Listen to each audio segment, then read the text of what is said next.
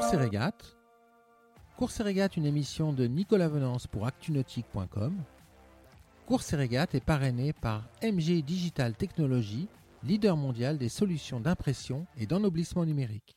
Depuis trois jours, Jérémy Bayou, à bord de Charal, est confronté à des conditions météo difficiles avec un vent léger et très instable. Il n'empêche, le skipper breton, dernier de la flotte, pour avoir dû revenir au Sable d'Olonne pour réparer suite à de grosses avaries consécutives au départ, avant de repartir pour une seconde fois, a grappillé pas moins de 134 000 nautiques ces dernières 24 heures sur le leader de la course, Charlie Dalin. Il accusait à 17 heures aujourd'hui 2955 000 nautiques de retard sur le premier contre 3080 000 nautiques la veille. Je vous propose tout de suite d'écouter la vacation radio de Jérémy réalisée ce matin.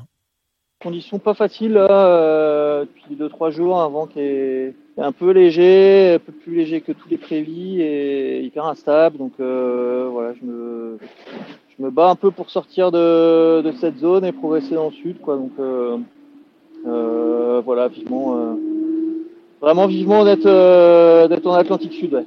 Pas encore à l'altitude du poteau noir.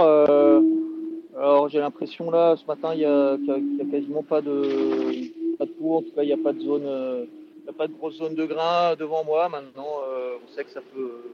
En 12 ou 24 heures, ça peut changer. Donc, euh, je devrais être sur, euh, sur la zone à peu près dans 24 heures. voilà, mais effectivement, depuis 2-3 jours, j'enchaîne les empannages avec un vent qui n'est pas, est pas très consistant. Le bateau, là, il est. Bah, une fois, il part à 17 nœuds, et puis, puis 30 secondes après, il a 8 nœuds. Donc, c'est voilà, un peu, un peu fatigant. ça siffle tout le temps. Hein. Le bateau, il a 13 nœuds. Et le foil il pousse un peu, ça siffle. Donc euh, voilà, ça c'est pas très, c'est pas très confort non plus. Ces feuilles-là, ils sifflent tout le temps, et puis plus ça va vite, plus, euh, ça, plus ça siffle. C'est pas simple, hein. Euh, disons que j'évite trop y penser parce que parce que c'est pas.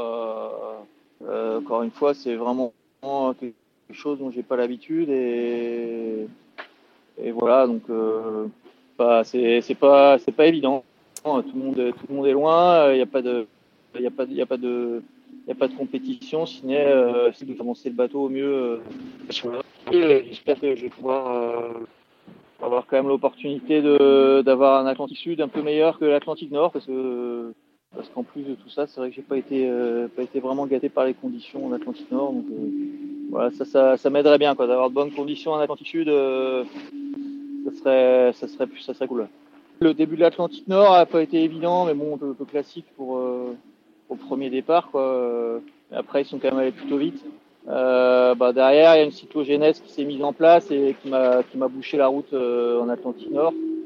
Et, puis en même temps, effectivement, l'Atlantique Sud, euh, c'est pas construit pour euh, pour les leaders. Donc euh, voilà, j'avoue que j'ose. j'ai regardé, c'était pas terrible ce que j'ai vu vu là euh, hier, quoi, pour moi non plus. Donc euh, voilà, j'évite de trop regarder, sinon ça m'émine un peu le moral. Euh, voilà, ça serait bien que ça accélère un peu, c'est sûr. Et, surtout que, que, le groupe devant, juste le groupe devant, hein, je parle même pas des leaders évidemment. Le petit groupe devant s'en aille pas trop loin, que, que j'ai une chance de les rattraper.